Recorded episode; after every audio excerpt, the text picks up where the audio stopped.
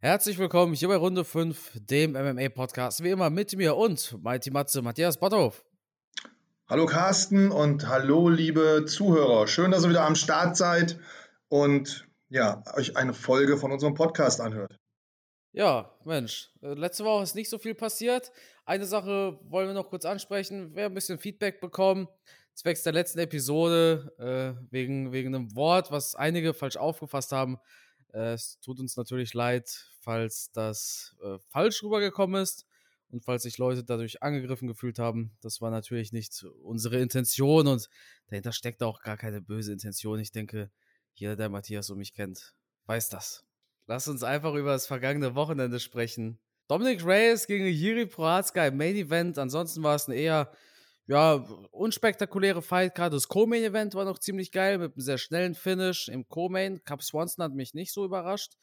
Ähm, also nicht so positiv überrascht, muss ich dazu sagen. Aber ich war doch sehr vom Main-Event überrascht. Und zwar, dass Dominic Reyes verloren hat. Damit habe ich gar nicht gerechnet. Oh, ich, ich weiß gar nicht, was, was haben wir im Vorfeld beim letzten Podcast gesagt? Auf wen habe ich da getippt? Ich meine auch, ich hätte Dominic Reyes gesagt, oder? Dass der gewinnt. Ich hatte, ich hatte auch Reyes vorne. Mm, ja, ich würde sagen, wir haben äh, Prochatzka einfach unterschätzt, oder? Absolut. Wobei Dominic Reyes durchaus seine Momente hatte, aber er hat aus diesen Momenten nichts gemacht. Er stand ja kurz davor, diesen Kampf zu finishen, aber hat er nicht. Ja, man, man muss sagen, also ich habe äh, Jiri einfach unterschätzt aufgrund seines Kampfstils, weil er halt unheimlich offen ist, er ein sehr hohes Risiko eingeht. Ja, klar, er hat gute Reflexe, er reagiert super, er hat auch gute Maidbewegungen im Oberkörper, aber man denkt sich halt, naja, das kann nicht immer gut gehen. Irgendwann schlägt es halt ein und mit Dominic Reyes haben wir halt jemanden, der richtig hart zuschlagen kann. Aber hier sind wir jetzt, ähm, ja, echt so ein bisschen überrascht worden. Also das war ein wahnsinnig spektakulärer Kampf. Beide haben gut ausgeteilt, wobei ich von Anfang an das Gefühl hatte, dass Dominic Reyes schon ein bisschen ängstlich war, ein bisschen zurückhaltend war. Ich glaube, er war überrascht, kann man das so sagen, von der Aggressivität, die Prochatzka an den Tag gelegt hat. Würde mich persönlich überraschen, weil dann hat er sich ja offensichtlich Proschatzkas letzten Fight nicht angeschaut, der gegen Volkan Özdemir. Weil da hat man ja schon gesehen, dass er relativ aggressiv kämpft, nach vorne geht und auch getroffen wird. Dasselbe haben wir auch hier gesehen. Er wurde getroffen, er war offen und so weiter, aber trotzdem konnte er diesen Kampf gewinnen. Und, und Dominic Reyes hat genau das gleiche auch in Prohatzkas Özdemir-Fight gesehen, wenn er ihn dann geschaut hat. Ja, man hätte oder man hat mit Sicherheit mit diesem Stil gerechnet, aber vielleicht war er auch ein bisschen geschockt durch die Nehmerqualitäten, weil er hat ja schon ein paar Mal richtig hart getroffen und dann merkst du auf einmal, der Gegner geht trotzdem weiter nach vorne und du kommst dagegen nicht an. Du ballerst deine, deine härtesten Schläge raus, deine härtesten Kicks die übrigens Prochatzka sehr gut geblockt hat. Also Dominic Reyes hat des Öfteren schöne Kicks abgefeuert zum Körper, zum Kopf, aber da stand die Deckung wirklich perfekt. Und ja, es ist die Frage, was, was hat ihm da das, das Leben so schwer gemacht? Weil man hätte eigentlich denken müssen, da sind so viele offene Lücken, da gibt es so viele Möglichkeiten. Und trotzdem, ja, diese Nehmerqualität war schon beeindruckend, die Jiri da an den Tag gelegt hat. Und ich finde auch ein enormes Selbstvertrauen, oder? Ja, das stimmt. Aber die Frage, die du gerade gestellt hast, was da schief lief, ich habe mir vielleicht gedacht, okay, John Jones hat Dominic Reyes etwas machen lassen. Also John Jones hat nicht so viel Druck gemacht wie ein Blachowitz oder jetzt eben ein Prohatzka. Vielleicht kommt Reyes einfach nicht so gut damit klar, wenn der Gegner ein relativ hohes und aggressives Tempo fährt. Weil das ist Jones nicht unbedingt gefahren. Jones äh, hatte seine Momente, da, da hatte Reyes die Octagon Control. Da hat Reyes der Cage gehört. Ja, er hat, äh, er hat halt mehr aus der Vorwärtsbewegung rausarbeiten können. Wir haben es ja eben schon gesagt, er hat ja, wenn er hier agiert hat, wenn er angegriffen hat, gute Momente gehabt. Hat eigentlich auch in der Verteidigung, hat er auch einmal diesen, diesen linken, ähm, diese linke Gerade, diesen linken Cross rausgehauen, wo dann Jiri schon so ein bisschen äh, Hühnerbeinchen hatte. Ähm, ja, ganz, ganz schwerer Fight. Aber wie gesagt, ich habe zwischendurch immer wieder das Gefühl gehabt, Dominic Reyes ist beeindruckt, ist gehemmt und weiß sich nicht so richtig zu helfen. Schade eigentlich. War ein riesengroßes Talent, hat John Jones quasi fast besiegt. Und jetzt die dritte Niederlage in Folge. Also die drei sind es ja, wenn man diese John Jones-Niederlage mit einrechnet. Mega schade, aber genauso wie mit Thiago Santos. Bei ihm ist ja genau das gleiche Spiel. Ja, wobei bei Thiago Santos haben wir halt nochmal diese schlimmen Verletzungen, die dich natürlich zurückwerfen. Ja. Das Problem, was ich bei Dominic Reyes sehe, die Niederlage gegen John Jones war kein Problem. Da haben ihm ja alle auf die Schulter geklopft und jeder hat gesagt, ey, super. Aber die beiden letzten Niederlagen jetzt, das waren natürlich Niederlagen, die richtig wehtun und die, die ja richtig ins Herz und vor allem in die Psyche eines Kämpfers gehen. Der K.O. gegen Blachowitsch war schon echt eine harte Nummer, wo die Nase auf halb acht hing. Und jetzt der K.O., der war nicht weniger hart, vielleicht sogar noch härter. Wenn du zweimal so böse K.O. gehst, ich kann mich da immer nur an die Worte an Khabib erinnern, und das ist ja einer, der, der sich mit Kampfsport auskennen sollte. Und der hat ja immer wieder gesagt, wenn du so hart K.O. gehst, dann verändert dich das als Kämpfer. Ja. Und da habe ich halt jetzt ein bisschen Angst bei Dominic Reyes, dass ihn das auch verändert. Weil wer den Kampf gesehen hat, das war einer der spektakulärsten, übelsten Knockouts, die ich da gesehen habe. Er war ja Minuten später noch komplett benommen. Ja, das war aber auch ein ganz brutales Ding. Also rein vom, vom Spektakel her schon einer der geilsten Knockouts. Das Problem ist, Corey Sandhagen hat ja hier sein Flying nie gehabt. Gegen Frankie Edgar war das, glaube ich. Auch böse. Aber so ein Spinning Elbow ist nicht ohne.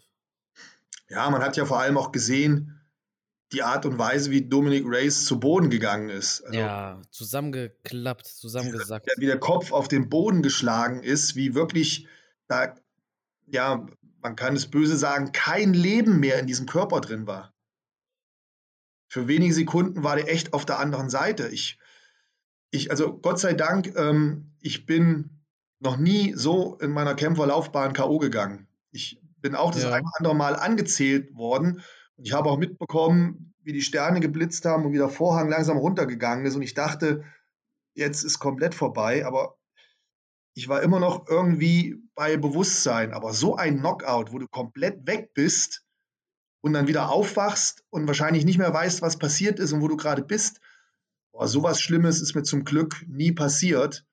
Und ähm, ja, man müsste mal so einen Kämpfer direkt fragen, wie es einem danach in den weiteren Kämpfen geht. Aber wahrscheinlich wird ein Kämpfer nicht offen darüber reden wollen, weil er dann natürlich auch eine Schwäche zeigen würde, ja, wenn er, er, erzählen würde, ich habe in den Kämpfen danach Angst gehabt oder ne, das will man natürlich ungern, wenn man da in seiner Prime ist, irgendjemandem erzählen. Aber ich kann mir schon vorstellen, dass das Spuren hinterlässt. Und äh, da bin ich mal gespannt, wie ein, ein Dominic Reyes sich nach so zwei harten Knockouts zurückkämpfen will. Ja, absolut. Ich denke, es wird sehr, sehr schwer. Vor allem im Light Heavyweight ist die Frage, gegen wen will er noch kämpfen? Denn ja, jetzt Jetzt kämpft er vermutlich gegen jemand, der jetzt aufstrebend ist. Und das wird nicht einfacher. Genau. Oder gegen Thiago Santos.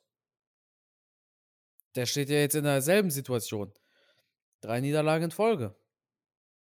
Das wäre interessant, auf jeden Fall, ja.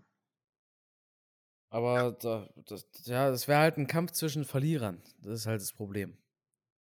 Meinst du, das will man nicht sehen? Ja, schwierig. Also, wenn, wenn er gewinnt, dann kämpft er, dann kämpft, also wenn einer von beiden gewinnt, der kämpft sich dann ja nicht wieder um, unbedingt hoch. Weil der Sieger hat dann gegen den mit der 3-Fight-Losing-Streak gewonnen. Ne? Also wie, wie, wie mit dem White Man. Der, ich glaube, White Man, der kommt auch nicht mehr zurück. Und ich glaube, ja, drei Niederlagen in Folge, die standen so oben.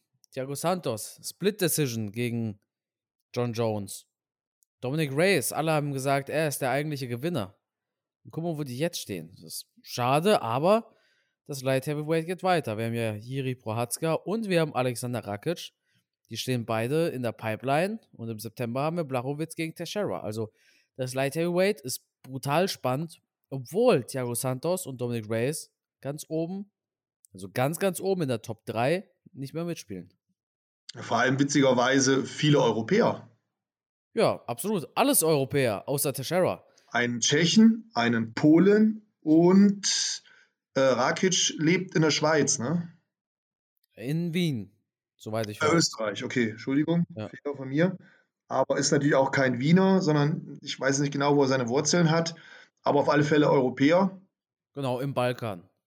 Also ich würde mal sagen, diese Gewichtsklasse ist in europäischer Hand und da wird wohl vorerst auch erstmal ein europäischer Champion bleiben, auf lange Sicht. Sei denn, wir werden halt im nächsten Kampf von Blachowicz überrascht und der Titel geht nach Brasilien. Kann ich mir nicht wirklich vorstellen, aber nee. kann natürlich passieren. Ne? Ja, das war die vergangene UFC Fight Night und ja, wir haben ganz kurz vorher über die nächste UFC Fight Night gequatscht. Leider fällt TJ Dillashaw aus. Das wäre jetzt sein Comeback geworden. Seine Sperre galt ja ab Januar 2019. Guck mal, wie lange der schon nicht mehr, wie lange der schon nicht mehr dabei ist. Ist mhm. brutal. Mhm.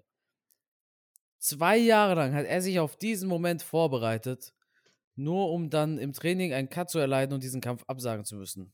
Sehr schade. Sehr ärgerlich. Ja. Sehr ärgerlich, wenn sowas im Training passiert muss irgendwie blöd passiert sein, weil normalerweise sollte man da immer empfehlen, Leute, zieht einen Kopfschutz auf, äh, macht da, keine, macht da keinen Quatsch. Hab das hier im Training auch schon erlebt, leider Gottes. Immer wieder die gleichen dummen Fehler, die passieren, ja. wo du denkst, oh Mann, wir waren auch kurz vorm Wettkampf. Meine beiden Jungs oder zwei Jungs von mir machen Sparring, der eine keinen Kopfschutz auf. Ja, wir machen nicht hart. Ich sage, ja, zieh doch deinen Kopfschutz auf. Ja, wir machen nicht hart, wir machen nur locker Sparring. Ja, Bub. Hat nicht lange gedauert. Cut überm Auge. Ja. Und das war ein ganz blöder Cut, weil das sah so aus, als hätte der andere den wirklich mit dem C nur gestriffen, aber so unglücklich mit dem Fußnagel, dass der halt diesen Cut überm ah. Auge nicht hatte. Hm? Aufgeschlitzt quasi. Das andere Mal, Sparring wieder, ich sage, warum hast du keine Fußschützer an? ja, bla bla bla, vergessen, laberababer. Ich sage, wie kann man sowas vergessen? Ich gehe doch nicht als Tennisspieler auf den Tennisplatz und habe einen Schläger nicht dabei. Ja, ich mache heute mal so Sparring. Was passiert? Bricht sich natürlich das Bein. Also kickt unter den Ellenbogen und reißt, bricht sich oben komplett diesen Mittelfuß, diesen Spann, bricht er sich komplett durch. Ah. Also ich habe das schon ganz, ganz, ganz oft erlebt, dass ähm, ja, man sich da im Training verletzt. Die Jungs sind heiß, die wollen und machen und tun und trotz bei aller Vorsicht passiert es dann und wahrscheinlich ist da auch dummerweise es passiert. So kurz vorm Kampf natürlich echt kacke. Aber ja, schade, ich hätte ähm, Dillashaw gern gesehen. Man kann sagen über ihn, was man will, Epo hin oder her. Er ist auf alle Fälle ein richtig geiler Kämpfer und hat in der Vergangenheit bei allen Kämpfen immer abgeliefert. Also ist keine Drahntüte. Der ist immer fit, hat immer Gas und äh, okay. Ja, ja warum, warum, machen, ne? warum, warum, warum, hat er denn immer Gas? War ja, ja auch gedopt. ja, muss. Ähm, ähm, wobei, für diejenigen, die, die jetzt nicht wissen, was EPO für ein Dopingmittel ist, ähm, es ist eigentlich ein Mittel, was im Ausdauersport eingesetzt wird. Die Radfahrer sind damit bekannt und berühmt geworden. Also alles, was mit Ausdauersport zu tun hat, da wird EPO eingesetzt und äh, um es einfach zu sagen, man verbessert halt deutlich seine Ausdauer damit. Man kann einfach länger Leistung bringen. Wenn man natürlich in der ersten Runde K.O. geschlagen wird, bringt das einem nichts, könnte man jetzt sagen. Und der Nutzen im Kampfsport sei vielleicht nochmal dahingestellt, weil ich ja andere Belastungen habe. Aber wo es mir halt sehr viel nutzen kann, das ist halt in meiner Trainingsphase. Wenn ich halt mit EPO arbeite, kann ich einfach länger, intensiver, besser trainieren, kann meinen Körper dadurch in einen besseren Zustand bringen in einer gewissen Zeit. Und äh, ja, das ist natürlich schon ein sehr großer Vorteil. Ähnlich wie halt auch ähm, Höhentraining gemacht wird oder Blutdoping gemacht wird, kann ich einfach besser, intensiver trainieren. Ich regeneriere schneller. Ich habe ähm, kürzere Erholungsphasen und es kann durchaus am Ende was ausmachen, ob ein Sportler jetzt mal übertrieben ähm, drei Stunden am Tag trainieren kann oder fünf Stunden am Tag. Das ist halt so eine Sache. Und äh, ja, diesen Fleck wird er jetzt nicht mehr in seiner ähm, Lebensleiste wegbekommen. Aber da ist er ja nicht alleine. Da gibt es ja einige Kampfsportler, die das Schicksal schon getroffen hat, dass sie von der USADA erwischt wurden. Muss man mal schauen, wie er jetzt zurückkommt. Aber ich glaube ja. nicht, dass wir einen schlechteren Dillashaw als früher sehen. Nee, ähm, denke ich nicht. Zumal viele haben das Argument gebracht, hey, diese Sperre ist ja gut für ihn. Jetzt trainiert er zwei Jahre voll mit Epo, voll gespritzt bis zum geht nicht mehr und kommt dann als Superathlet zurück. Leute, wenn ihr von der Dopingagentur gesperrt worden seid, dann heißt es nicht, dass ihr nicht mehr kontrolliert werdet, sondern doppelt so, doppelt so deutlich und doppelt so detailliert. Ne? Also da, da analysieren sie den kleinsten Milliliter aus eurem Urin raus, wenn ihr positiv getestet worden seid. Und TJ Dillashaw, der wurde letztes Jahr elfmal getestet, dieses Jahr, also 2021, schon siebenmal, 18 Dopingtests. Das ist so, so eine ordentliche Nummer. So, ich meine, die USADA, die kommt ja immer unangekündigt. Ne? Die, die, die kommt euch zu Hause besuchen, ihr, ihr müsst immer ausfüllen, wo ihr seid. Und wirklich immer, die, die USADA muss wissen, wo ihr seid. 18 Mal kam sie da schon unangekündigt vorbei, 18 Mal muss er das abgeben. Also ist jetzt nicht so, dass der da jetzt zwei Jahre lang, ne, jede, jede Woche, ich, ich weiß nicht, welchen Turnus man, man so Epo verabreicht. Aber der hat jetzt hier, sich hier nicht jede Woche seine, seine Ladung gegönnt und dann fünf Stunden Training am Tag, sondern nee, der hat jetzt zwei Jahre Zeit, komplett clean zu trainieren und klar hatte er, wenn man das so sehen will, zwei Jahre Zeit, sich auf diesen Kampf vorzubereiten, der jetzt kommt. Aber wir müssen einfach schauen, was es bringt. Er war jetzt inaktiv. Corey Sainthagen ist, ist heiß, der will diesen Titelfight.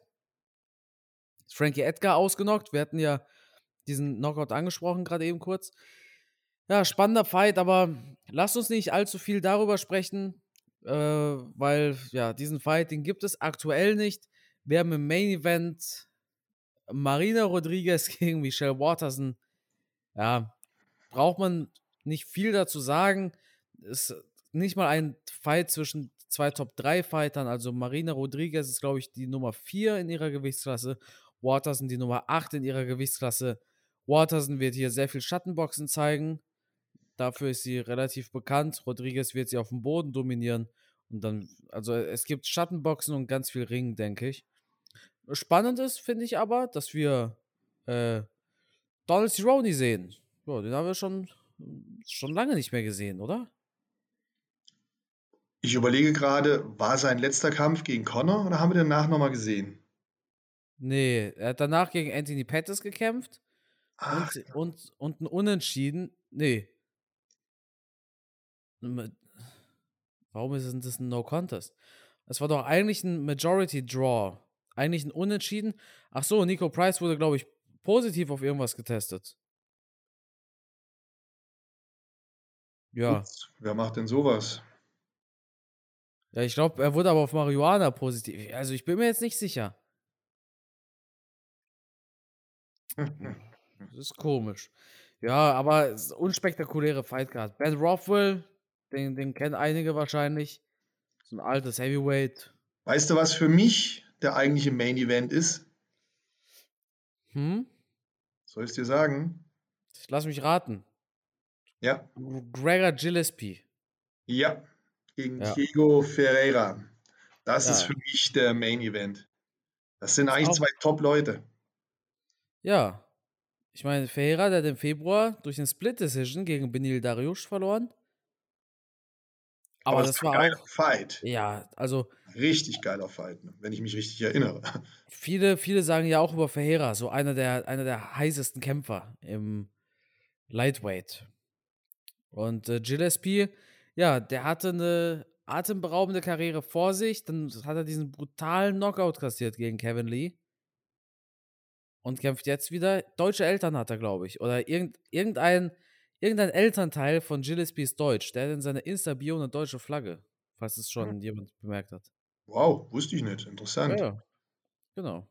Ja, der war jetzt auch ziemlich lange weg. Ne? Also ich, Ja, guck mal, 2019 war sein letzter Fight. Der Knockout gegen Kevin Lee sogar. ja, Der ist auch böse, böse K.O. gegangen, muss man sagen. ja, das ist schon eine Zeit lang her. Also da hat er sich jetzt echt eine lange Pause gegönnt. Gut, wir wissen nicht, ob er vielleicht zwischendurch eine Verletzung hatte, ob irgendda was war. Weil Kevin Lee hat ja auch ewig lang nicht gekämpft. Der hat ja, Ja. auch eine schwere Knie-OP gehabt. Ich weiß gar nicht, wie es ihm mittlerweile geht. Ähm, da kann man immer nur hoffen, dass es nicht das Karriereende ist. Weil Kevin Lee ist ja jetzt auch schon sehr, sehr lange außer Ja. Gefecht. Ja, aber der hat öffentlich gesagt, er macht eine Pause. Der hat es angekündigt, dass er erstmal nicht mehr kämpft. Aber er hat nicht gesagt, wie lange, oder? Nee. Er hat auch gesagt, er hat zugegeben mittlerweile, er glaubt, Rabib hätte ihn besiegt. Hat er ganz stolz gesagt. Mit ein bisschen Glück. Mit ein bisschen Glück. Ja. Da ganz stolz hat er gesagt, ich glaube doch, dass Rabib mich besiegt hätte. Ja, Ja. will ich ihm jetzt nicht widersprechen. ja, ja, ne, also, ja, ansonsten, ja, unspektakulär die Fightcard. Also, also ich bleibe nicht wach dafür. Nee. Hm, lass mich überlegen. Ich denke schon, dass ich, dass ich gucken werde, obwohl ich kann es nicht versprechen. Ich muss dazu sagen, ich bin beim, beim letzten Event, musste ich schon echt böse mit dem Schlaf kämpfen und ich bin tatsächlich mehrfach eingeschlafen. Ja, ist halt auch so eine Sache, ne? Hier immer die, die äh, Decisions und, und dann wird gerungen und so weiter. Ja, Also das da ist durch wieder Pausen. Also ich bin so zäh, ehrlich, ja. ich bin wirklich bei der letzten Fight Night bin ich ähm, ja, mindestens dreimal eingepennt. Beim Main Event war ich da wieder fit, glücklicherweise. Den habe ich mir auch ähm, voller Freude dann angeschaut, war echt Ja. spektakulär. Aber alles andere habe ich ähm, ja, nur so im Halbschlaf mitbekommen. Kann mir bei dieser Fight Card vielleicht auch wieder passieren. Aber warten wir es mal ab. Genau. Warten wir es mal ab. Dann würde ich sagen, ja, hören wir uns nächste Woche wieder. Oh, nächste Woche, dann gibt es ja die Preview für den Titelkampf im Lightweight, oder? Ja, das wird, das wird wieder ein Ja, Podcast. ja. Oh, Leute, Ja, das ihr wird was. verpassen. Weil da Vor haben wir natürlich dann eine Fightcard. Ähm, ja, da äh, Ja. einige meiner, meiner Lieblingskämpfer mit dabei. Um Ja. nur zu sagen, Charles Oliveira, Michael Chandler, Tony Ferguson, Benil Dariush, Edson Barbosa, Ronaldo Chacala de Sousa. Also da ist schon Boah, das ist ein geiles Ding. einiges am Start. Nate Und wieder der Diaz, Titelfight ist natürlich krass. Nate Diaz wurde auf den nächsten Pay-Per-View verschoben, falls sich einige wundern. Der hat sich da ein bisschen verletzt. Stimmt, da war auch irgendwas. Genau. ich War, da war das Co-Main-Event und ja, wurde aber verschoben jetzt. Ja, Ja, ja. nee. Nächste Woche wird geil. Vor allem, du sagtest ja, Charles Oliveira wird als Champion das Jahr beenden. Ähm, ja, das war damals meine Vorhersage. Ich habe damals aber auch noch nicht, also ich meine, ich habe schon immer gedacht, dass Michael Chandler echt saugut ist, weil ich auch gesehen habe, einige Trainingsaufnahmen mit Kamaru Usman, wo er echt Ja. gleichwertig war, also vom Gefühl her für mich, das, was ich gesehen habe auf YouTube. Und ähm, deswegen tue ich mir im Moment echt schwer zu sagen, wer da gewinnt. Aber ich werde natürlich an Charles Oliveira festhalten. Ich habe das Anfang des Jahres gesagt oder Ende letzten Jahres, als wir diese Preview gemacht haben für das nächste Jahr. Wer wird Champion bleiben? Wer wird seinen Titel verlieren? Und, und, und. Und ähm, ja, ich bleibe dabei. Ich tippe auf Charles Oliveira, aber witzigerweise, je mehr ich darüber nachdenke, dann sehe ich vor meinem geistigen Auge einen Michael Chandler als Double Champion, Bellator Champion und UFC Champion. Ja. Ich habe vor meinem geistigen Auge auch Conor McGregor das im Power brutale Ausnocken sehen. Aber so ist das mit den geistigen Augen. Ne? Ja, Geistige Augen sind manchmal genauso gut wie Hühneraugen. Ja, weißt du. Ich bleibe aber dabei. Ich bleibe bei meiner Entscheidung, wer dieses Jahr als Lightweight Champion verlassen wird. Ich, ich bin mir nach wie vor sicher. Kein Scheiß, kein Troll. Ich bleib, ich bleib dabei. Charles Oliveira wird das Ding nächste Woche gewinnen. November, äh, fette Show in Vegas, McGregor gegen Oliveira. McGregor haut ihn weg. Aber. Carsten, träum weiter. Träum weiter. Das ist ja. ja, dazu kommen wir aber. Du, dazu du bettelst wahrscheinlich darum, damit die Klickzahlen auf deinem herrlichen YouTube-Kanal wieder in die Höhe schießen, aber es wird Nein. nicht passieren. Ja, ich weiß, ich weiß. Er wird wahrscheinlich seine Karriere beenden nach der nächsten Nieder Niederlage gegen Dustin Poirier. Ach, der wird ja nicht nochmal verlieren. Doch. Na, Matthias, wir haben, noch, wir, haben noch, wir haben noch zwei Monate bis zu diesem Fight. Nur noch zwei Monate. Das muss man sich mal auf der Zunge zergehen lassen. Wir hatten vor zwei Monaten Adesanya gegen Blachowitz. Und dieselbe Entfernung von jetzt zu Adesanya gegen Blachowitz ist dieselbe Entfernung, also zwei Monate, bis McGregor vs. Paul Ray 3. Matthias, Junge Carsten, du haust ja heute wieder ein Wissen raus hier. Das ist ja. Ich, kann mich nicht an meinem Schreibtisch halten hier. Das ist jeden ja Tag auf meinem Kalender reiße ich einen Zettel ab. Und da steht noch x Tage bis zur McGregor Fight Week. Oh Mann, da kann man wieder ganz viele Videos machen auf seinem YouTube-Kanal oh, ja. McGregor. Das knallt wieder im Klick genau. nach oben. McGregor dann wird Connor verlieren, er wird zurücktreten und ja, super. Ja, Aber wie bringt es dann über Buschaska? Jake Paul.